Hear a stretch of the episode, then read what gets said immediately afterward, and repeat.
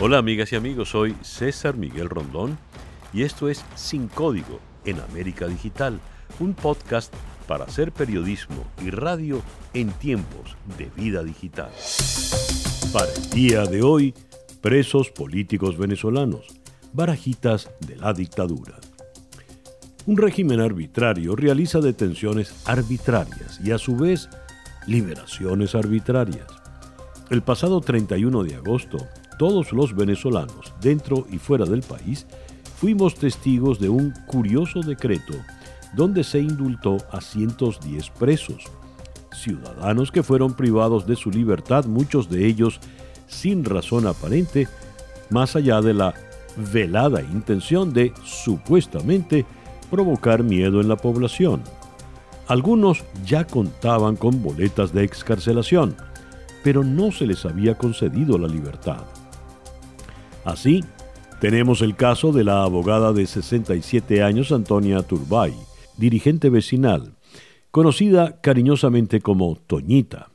Ella fue detenida en junio de 2019.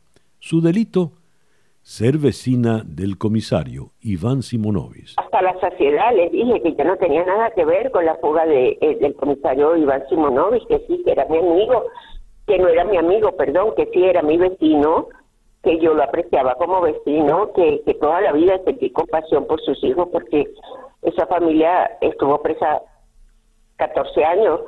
Eh, su esposa con esos niños chiquitos, nosotros los vecinos de la organización cuando sucedían cosas graves bajábamos a, darle un espaldarazo, pero que nada, que eh, yo me enteré de que él se había fugado cuando en la mañana prendo el chat de la organización y dicen los vecinos que la organización está tomada por el según porque él se había escapado. Mire, eh, él tenía ahí cuatro años y medio largos. Yo nunca me imaginé que se iba a ir. Yo pensé que él estaba muy bien ahí. O sea, mm. para mí fue sorpresivo. Y bueno, eh, yo creo que me tuvieron tantos días ahí porque no sabían qué hacer conmigo. Pero el expediente Simonovi se cerró con un detenido y ese detenido fue yo y ese caso se cerró. Mi pregunta siempre fue, ¿de quién soy yo detenida? O sea, yo fui presa de alguien y ese alguien todavía no lo sé. Algún día a lo mejor lo sabré. Su mayor trauma, verse dentro de una cárcel sin haber cometido un delito. Mis mayores dolores fue cuando me pusieron el uniforme de presidiaria. Ese fue el mayor agravio que me pudieron dar alguien en mi vida. O sea, uno es, uno mantiene una condición moral intachable, un ejemplo de vida viviente, una buena hija de familia, porque siempre mi papá y mi mamá me dijeron, tú tienes que ser la honra de esta familia y el nombre nuestro no puede ser soslayado.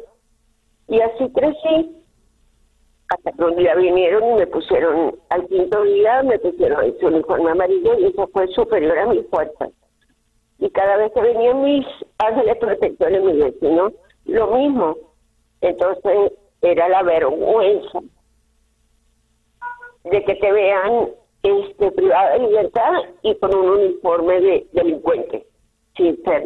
Al igual que Antonia Turbay, Toñita, Rubén González, secretario general del Sindicato de Trabajadores de Ferrominera del Orinoco, vivió situaciones difíciles durante los casi dos años que pasó detenido en la cárcel de La Pica. Eh, todos conocen, pues, que tuve 21 meses allí privado ilegítimamente de mi libertad porque no cometí pues esos delitos en el cual me imputaron, que fue asalto a centinela, agresión a centinela y ultraje a las Fuerzas Armadas. ninguno de esos delitos sencillamente los cometí. Bueno, me, privaron de libertad, me llevaron a juicio en un tribunal de guerra, eh, metimos una apelación ante la Corte Marcial, salió con lugar, pero también me ratificaron los cinco años, nueve meses, bueno, y después me sorprende que me dieron pues este indulto presidencial, o sea, para salir en libertad. O sea, una libertad que realmente me la restringieron eh, por todo, pues, la manipulación de cada una de las leyes venezolanas, porque allí se denotaba, pues, que era eh, una manipulación para traer, tenerme detrás de la reja. Desde que salí, Lo único que he dicho y lo sigo diciendo a los medios de comunicación, bueno, que yo estaba ejerciendo mi trabajo cuando fui agredido y encarcelado injustamente. Rubén González regresaba a Bolívar tras participar en una protesta de trabajadores en Caracas cuando fue detenido en una alcabala de Anaco, estado Anzuategui, en el oriente venezolano en noviembre de 2018.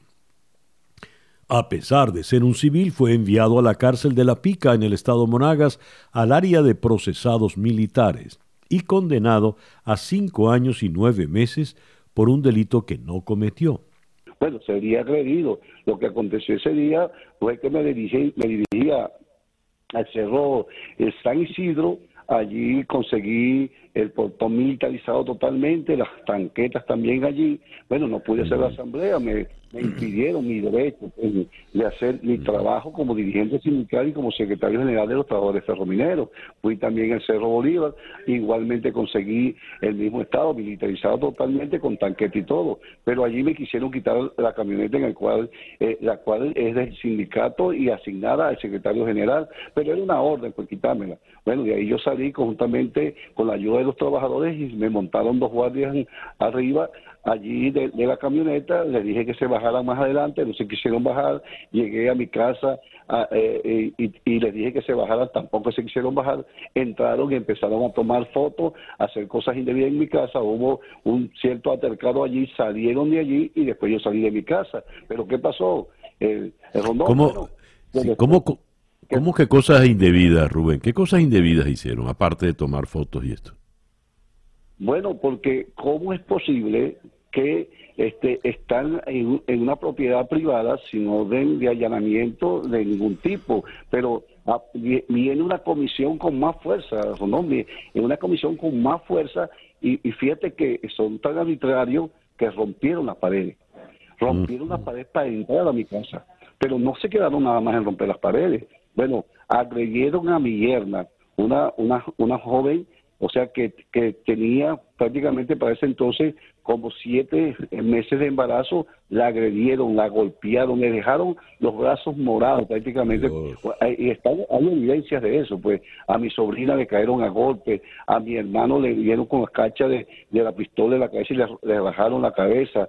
Bueno, pero fíjate lo, lo, que, lo que aconteció con mi, con mi yerna embarazada. Cuando fue a dar a luz, bueno, los niños eh, eh, vivieron prácticamente cinco y siete horas y murieron. ¿Y qué dijo el doctor? Bueno, que los niños habían sufrido un trauma. Ahora, ¿quién se hace responsable por el trauma de mi nieto? ¿Quién se hace responsable por esa agresión? ¿Quién se hace responsable por todo lo que hicieron en mi casa?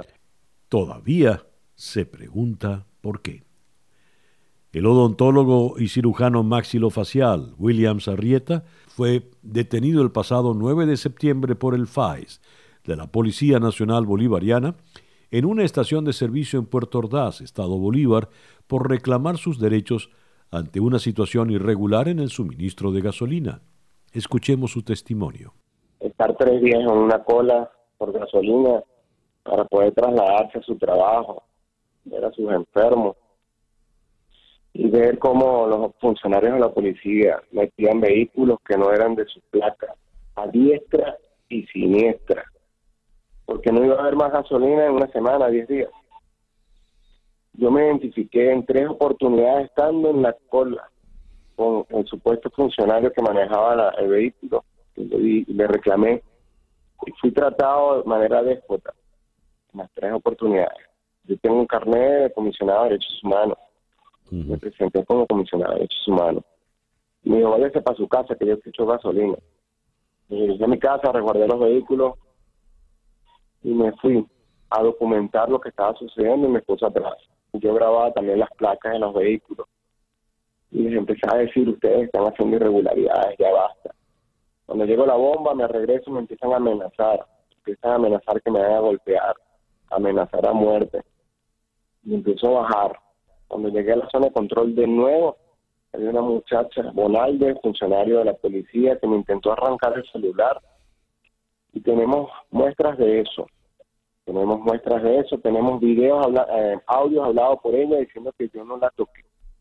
Ella lo que hizo fue intentar quitarme el celular, yo no dejé, Luego sacó la porra y me empezó a pegar, intentar agarrarme. Yo me solté y ahí vi a todos los policías corriendo hacia mí, los mismos que me habían amenazado, los mismos que me dijeron que me iban a caer a golpe. Yo salí corriendo con mucho miedo a sobrevivir y mi esposa atrás mío. A los 15 metros me agarraron tres, cuatro, no sé cuántos funcionarios se cayeron encima mío, mi esposa encima mío, mi esposa tratando de resguardarme, me empezaron a golpear, me partieron los lentes, me robaron el teléfono, me robaron la credencial y me solté. Me pude soltar, mi esposa se soltó y salí corriendo de nuevo. Vi las motos atrás mío, y empecé a pedirle a la gente que me ayudara, que por favor, que yo estaba reclamando porque estaban metiendo carros, que yo era William Arrieta, que yo era un ciudadano normal, ya yo estaba sin camisa, sin camisa, lleno de raspones, llenos de golpes. Ahí me agarraron los funcionarios de nuevo, tres o cuatro se montaron encima de mí y me empezaron a pegar con tubos, con la broma esa que usan ellos, el rolo, tres, cuatro funcionarios encima mío, y cuatro haciendo barra, barrera para que la gente no se metiera y mi esposa encima de ellos quitándolo. Hasta que me esposaron, me redujeron, me metieron en un carro que yo no sabía qué era, y ahí mismo mi esposa se metió y nada más el mismo funcionario que le reclamé estaba él solo en ese carro poniéndome el codo en el cuello durante más de media hora, 40 minutos, yo esposado eso se llama tortura. Y mi esposa le gritaba, por favor, suelta lo que él está esposado. Y yo le decía, me estoy asfixiando, me estoy asfixiando, déjame tranquilo que yo estoy esposado. Y me estuvo así. Y luego me llevaron a la comisaría. En la comisaría me agarró el jefe de la policía y me llevó a un cuarto donde toman agua. Y ahí me empezó a golpear yo esposado. Hasta el tercer golpe le dije que yo era comisionado de derechos humanos que me golpeara más duro él me soltó con mucha rabia, o sea, todo, o por lo menos vio dónde me metieron. Me llevaron a un calabozo, el mismo policía, jefe de la policía me llevó con delincuentes comunes de cuatro por cuatro y éramos cinco. Gracias a Dios me hice amigo de esos muchachos. Y estuve horas ahí. Me negaron la visita de mi abogado hasta que llegó uno de los funcionarios de la policía permitió que mi abogado llegara me sacaron del calabozo. César, ese funcionario ahorita le están colocando un expediente disciplinario por haberme apoyado y dejarme el, legítimo derecho de que me viera mi abogado. Este, yo entré en tribunales, me acusaron y me sentaron en un banquillo de acusados. Yo nunca supe por qué estuve detenido hasta 48 horas después que estoy frente al juez. Y me están acusando porque golpeé a un funcionario de la policía, la misma mujer que la tenemos grabada cuando me quita el celular, las mismas policías que me insultaron y los tenemos grabados y tenemos mensajes de voz hechos por ella misma hablando con mi abogado diciendo que yo no la había golpeado y me acusaron y me querían que yo fuera castigado por haberla golpeado. Sencillamente dantesca su historia. Arrieta ya se encuentra en libertad. Detrás de cada preso hay una vida que ha quedado marcada, una familia afectada, una sociedad donde el miedo va ganando espacios. Quienes han estado privados de libertad por el régimen han manifestado ser víctimas de tortura. Así lo reseña la primera página de El Nacional de Caracas del 3 de septiembre. Cito, Presos políticos liberados afirman, estuvimos secuestrados y fuimos torturados. Afirman que el régimen es perverso, hablan del testimonio de los excarcelados Vasco da Costa, Renzo Prieto y Carlos Villa. Vasco da Costa señaló que tengo razones comprobadas y verdaderas para tener miedo. En ocasiones las torturas no implican golpes, sino maltratos psicológicos, como lo confiesa el destacado politólogo y editor de Punto de Corte, Nick Merevans, recientemente liberado tras ser detenido el 13 de julio. Mira, César, creo que tuve un, no sé si un privilegio, el privilegio de no haber sido agredido como lo fueron agredidos el 85% de aquellos que, con los que compartí eh, que fueron torturados. Eh, mis maltratos fueron maltratos más en el área, intentaron maltratarme psicológicamente, violación de derechos en cuanto a todo el, el proceso, 10 días dormir en el piso, pero eso era nada En verdad que eso es, o sea, es una tontería en relación a las cosas que, llegué a ver adentro. Este, y lo que dice Vasco efectivamente es así, hay, hay, razones para tener miedo. O sea, la tumba no es eh, el único sótano. El de es un sótano, todos, todas las zonas de, privación de libertad eh, son sótanos. Eh, en donde mm, por 45 días yo no vi la luz del sol. Les digo, yo estuve 51 días eh, y mientras los primeros días de proceso de ir y venir en relación con el tribunal y todo el paro judicial que, montan ellos, ya después al llegar al sector de reclusión, de ahí en adelante yo no vi la luz durante 45 días. Eh, el, acceso a la luz es un lujo. Eh, en, un sitio con un aire acondicionado, con, con, con un tipo de luz que evidentemente todavía estoy tratando de recuperar un poco el impacto visual eh, en donde no tienes hora, eh, pierdes, o sea, tienes acceso a la hora porque hay un televisor con canales de la TDA eh, del canal iraní, el canal no, sé qué cosa, este y TV Fan, y uno ahí podía ver el, la hora y de ahí entonces uno estaba más o menos pendiente de tratar de calcular la hora porque eh, eh, muchos tenían tienen el horario trastocado, o sea, duermen en la noche, porque ahí te afectas absolutamente, te extravías en relación con, con el, hábito normal, básico, fundamental de la, de la, de la cotidianidad. Una constante que vemos es que las personas han sido detenidas sin razón aparente. ¿Por qué estabas detenido, Nickmer? Yo todavía no lo sé, César, o sea, mm. no lo sé formalmente. Mi expediente, eh, el montaje de mi expediente dice que eh, yo estaba, eh, fui detenido por instigar y promover el odio. Tenía una solicitud de la Fiscalía entre 10 y 20 años de prisión. Eh, y señalaban dos twitters eh, que nunca los colocaron, solamente hicieron mención de la idea supuestamente de los dos twitters, uno contra la ideología de Maduro y otro contra la Globovisión. Eh, vamos, o sea, yo no dudo que haya escrito algo en relación con Globovisión y no dudo que haya escrito algo en contra de la ideología y la postura de Maduro. O sea, pero eso no es un delito.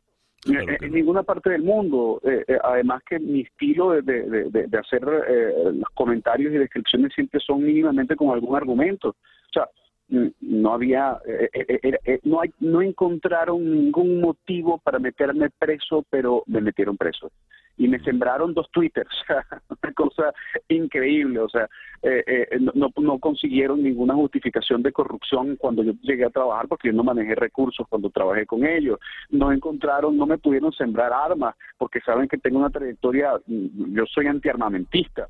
O sea, eh, nada, no, no, no encontraron absolutamente nada. Ahora, este, Nick, eh, ellos se llevaron, ellos se llevaron mis teléfonos, se llevaron todos mis equipos de computación en el allanamiento, este, rastrearon absolutamente todo, no encontraron nada. Evidentemente, han sido detenidos por conveniencia del régimen. Vemos con asombro que Venezuela, a pesar de la liberación de las 110 personas a finales de agosto, continúa siendo el país con mayor cantidad de presos políticos en América Latina. Sus cifras son para mediados de septiembre 336 privados de libertad por razones políticas, superando las cifras de Cuba y Nicaragua, según refiere la lista que maneja la ONG venezolana Foro Penal, certificada por la OEA y verificada por la Alta Comisionada de Derechos Humanos de Naciones Unidas. Otro elemento a destacar es que en esa lista, si bien figuran personalidades del mundo político y militares, también encontramos personas que podríamos decir son anónimas para la opinión pública. ¿Por qué sucede esto? ¿Por qué se dan estas detenciones a personas desconocidas? Consultemos la opinión del abogado y director presidente de la ONG Foro Penal, Alfredo Romero. Eso es todo una estrategia que incluso nosotros hemos presentado. La represión política es absoluta y claramente efectiva para el mantenimiento del control político. Y el objetivo, el beneficio principal es la intimidación y la exclusión. Cuando tú intimidas a una toñita que trabaja, que, es eh, vecina y que de alguna manera sí es verdad, es activista de oposición, porque ella fue parte incluso de las damas de Rosado hace mucho tiempo, pero era vecina, pues, ¿no? Tú estás intimando a todos los vecinos. Cuando tú encarcelas a un estudiante, por decirte, este Antonio Garbi, que todavía está encarcelado en Tocuyito, lleva ya cinco años preso y se mantiene preso, estás intimidando al sector estudiantil. Cuando tú encarcelas a un militar, al sector militar. Cuando encarcelas a un sindicalista como Rubén González, al sector sindical. Cuando encarcelas a un empresario como Jorge Alayeto, que se encuentra todavía preso político en Ramo Verde, intimidas. Cuando encarcelas a Nick Merevans, intimidas al sector, digamos, eh, pro-chavista eh, de, oposición, cuando, cuando encarcelas a un periodista o a un reportero gráfico como Jesús Medina, e intimidas. Y así, yo, te, yo, yo siempre he dicho que el mapa de los presos políticos tiene todos y cada uno de nosotros representados allí.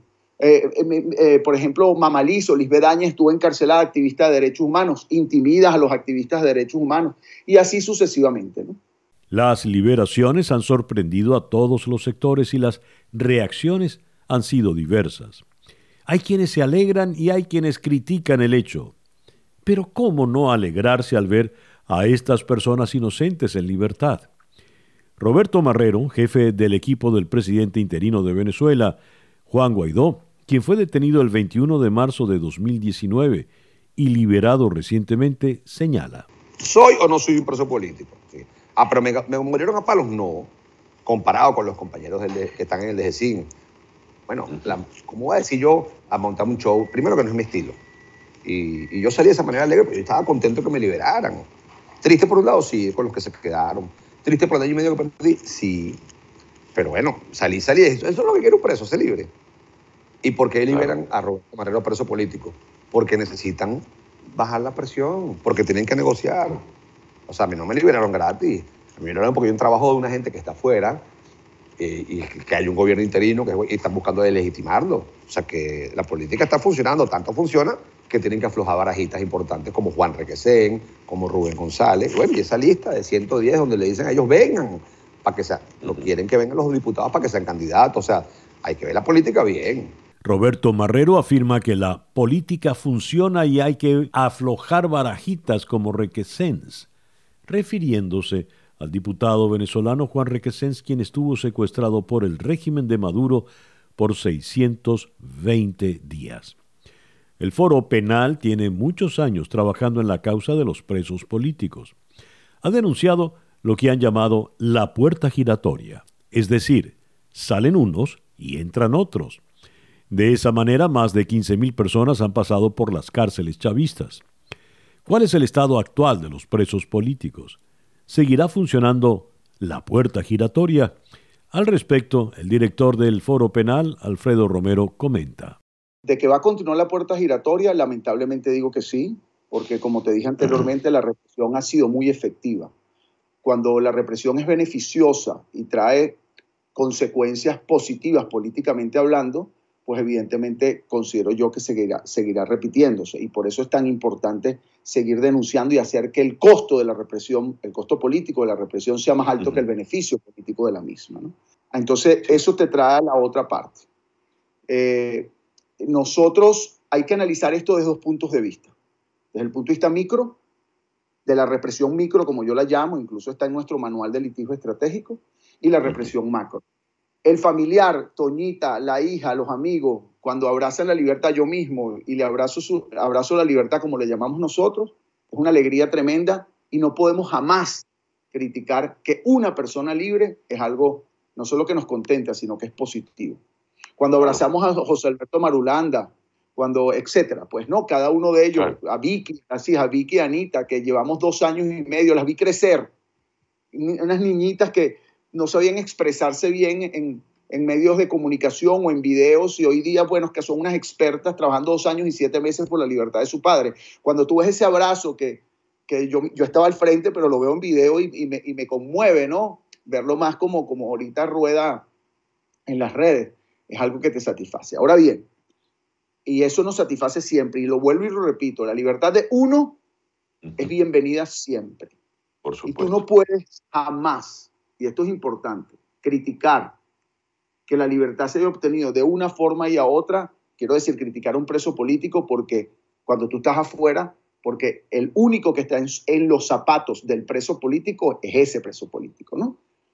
Ahora bien, desde el punto de vista macro, es cuando hablamos de la puerta giratoria. Desde el punto de vista macro, este esquema de indultos políticos, de negociaciones políticas que se utilizan a los presos políticos como fichas de negociación, no es algo de hoy, no es algo nuevo. Se han repetido siete ciclos contados por nosotros, incluso hay un trabajo que yo hice que se llama el reloj de la represión, muy bien estructurado, donde incluso yo te lo puedo calcular perfectamente comienza un proceso de cooptación, luego la represión, cooptación y luego para obtener la legitimación hay pactos unitarios donde los presos políticos se utilizan para abrir los caminos como gestos que llaman groseramente, debo decirlo, incluso diplomáticos, gestos de paz, gestos para diálogos políticos y se procede a la legitimación que regularmente es a través de elecciones o a través de procesos pues que de alguna manera acepta la oposición a el, régimen. Eso es así. Eso se ha repetido y los presos políticos nos son usados, nosotros en la parte humana los recibimos y humanamente, tú, tú lo preguntaste así y lo respondo, humanamente es algo y por lo cual nosotros trabajamos que apreciamos. Pero el problema está cuando la utilizar a los presos políticos como fichas de negociación sirve incluso de sectores de oposición o de sectores que a lo mejor tratan de manejar de la manera mejor la, parte política, se hacen parte del el engarazamiento de la puerta giratoria. Porque si tú le otorgas la posibilidad al régimen de que utilice a los presos políticos como fichas de negociación para beneficios políticos, ganar espacios o abrir caminos de diálogo o reconciliación, entonces te pregunto, ¿por qué vas a dejar de encarcelar a personas si te, si te benefician y son utilizadas incluso por sectores de oposición para esas negociaciones. Y te lo digo porque incluso, debo decirlo con todo el respeto, eh, yo vi un Twitter de Michelle Bachelet y con todo el respeto porque evidentemente ha hecho opiniones, eh, pero yo no entendí ese Twitter porque es un Twitter extremadamente político. El decir, aplaudo eh, las liberaciones para, para, para abrir el diálogo. Es que usted no puede hablar de que la liberación de presos políticos es para el diálogo. Es que es una obligación, es una exigencia que no haya presos políticos y es una exigencia que habiendo pasado desde que llegó Bachelet más de un año, no se hayan liberado todos los presos políticos que el gobierno se comprometió con ellos en liberar y todavía no se han liberado todos. Entonces, e, ese, ese, es uno de los puntos que a nosotros nos choca un poco de este, de este sistema o de este esquema que se ha venido manejando ya desde hace varios años. Tal como lo describe un artículo publicado por la periodista venezolana Sebastiana Barraes en el portal Infobae, abrir algunas celdas para aceitar puertas y avanzar en los planes de quedarse en el poder mientras destruye las instituciones es parte del sistema implementado junto a los organismos de inteligencia, la Administración de Justicia y el uso de instituciones como el Consejo Nacional Electoral, el Ministerio Público, el Tribunal Supremo de Justicia, entre otros. En definitiva, es bochornoso el uso de los presos políticos para forzar elecciones sin garantías en Venezuela. Fin de la cita. Y bien, así hemos llegado al final de nuestro podcast por el día de hoy. Esto es Sin Código en América Digital, un podcast para hacer periodismo y radio en tiempos de vida digital.